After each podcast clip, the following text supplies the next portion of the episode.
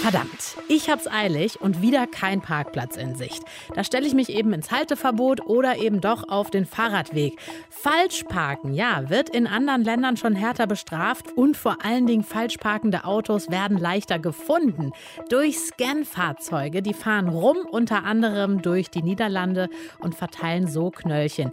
Wäre das auch was für uns in Deutschland? Das klären wir jetzt in Deutschlandfunk Nova.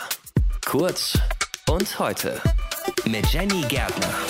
Wenn ihr als autofahrende Person in einer Großstadt wohnt, dann kennt ihr das Problem wahrscheinlich. Parkplatzsuche. Gerade abends nach Feierabend, das ist Krieg, Leute. Und am Ende 30 Minuten Rumsucherei, ja gut, dann stellt man sich eben doch in die zweite Reihe oder schräg in so eine Auffahrt oder so, dass man vielleicht das Gefühl hat, naja, da kommt man noch irgendwie so raus, der andere kommt vielleicht auch noch aus seiner Auffahrt da raus. Hauptsache, man ist die Karre los. Ja, bis dann das Ordnungsamt kommt und einem einen Strafzettel ans Auto bappt. Passiert ja bei uns in Deutschland vergleichsweise seltener. In den Niederlanden zum Beispiel fahren sogenannte Scan-Fahrzeuge rum. Die erkennen falsch parkende Autos sofort und zack gibt es einen Strafzettel, ganz automatisch, geht dann direkt an den Besitzer des Autos nach Hause. Wäre das auch was für uns? Die Denkfabrik Agora Verkehrswende hat sich dieses Thema angeschaut, ein Gutachten dazu erstellt und der Projektleiter ist Wolfgang Eichinger. Können Sie mir sagen, wie genau funktioniert dieses Prinzip? Ja, gerne. Also in Holland und auch in etlichen anderen Ländern in Europa ist ähm, das schon lange jetzt Praxis, also unter anderem auch in Frankreich oder sogar in Polen, dass ähm, die Städte nicht mehr als Personal zu Fuß auf die Straße schicken, um diesen ja wirklich auch etwas missliebigen Job zu erledigen und Leuten zu sagen, sie hätten jetzt hier kein Parkticket oder so gezogen. Mhm. Ähm, stattdessen fahren da eben Fahrzeuge durch und die können ähm, über eine Kamera erkennen, anhand von den Kennzeichen der Fahrzeuge, ob jetzt für dieses Auto zum Beispiel ein Parkschein vorliegt oder es gibt ja auch so Bewohnerparkausweise, wo die Menschen, die da in den Straßen, in dem Gebiet wohnen, dann so einen Dauerausweis eigentlich haben. Und das ist mit einem Kennzeichen verknüpft und die Fahrzeuge zur Kontrolle und wird erkannt, dass hier ein Parkschein zum Beispiel fehlt. Dann wird eigentlich nur die Zentrale informiert und die schickt dann tatsächlich auch nochmal Leute, also wirklich zwei Kontrollpersonen auf die Straße, um das nochmal gegenzuprüfen. Okay, also da will man sicher sein kann. Da will man auf Nummer sicher gehen.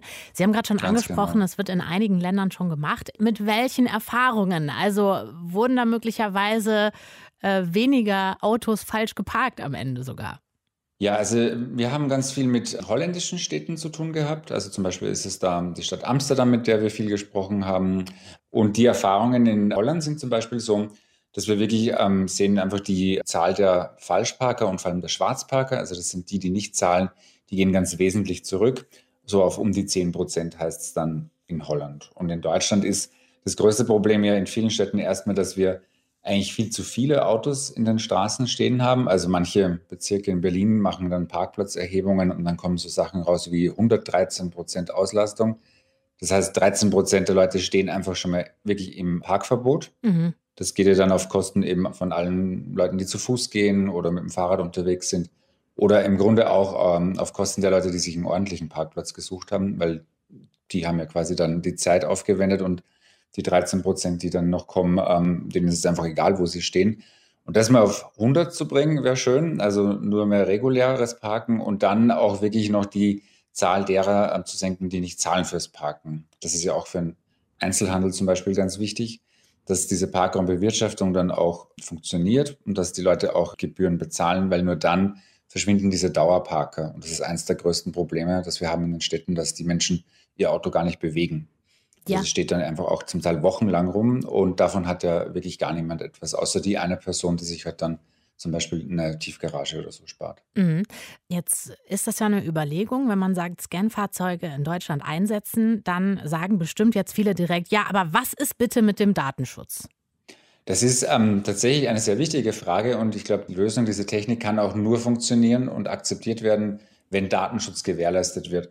Aber die Erfahrungen im Ausland zeigen ja auch, das sind ja auch äh, Länder in der EU und die haben ja auch erstmal die gleichen EU-Vorgaben zum Datenschutz die können gewährleistet werden offenbar.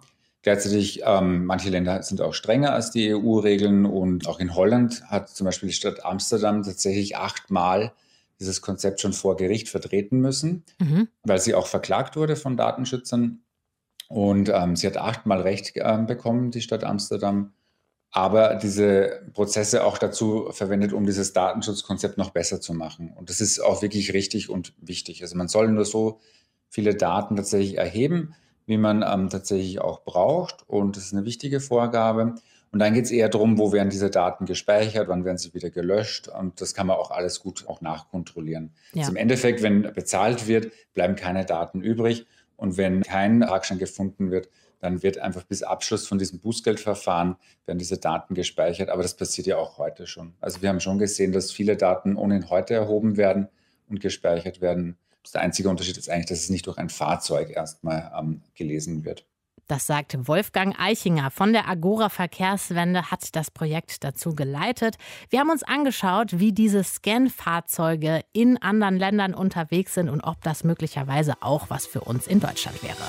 Deutschlandfunk Nova. Kurz und heute.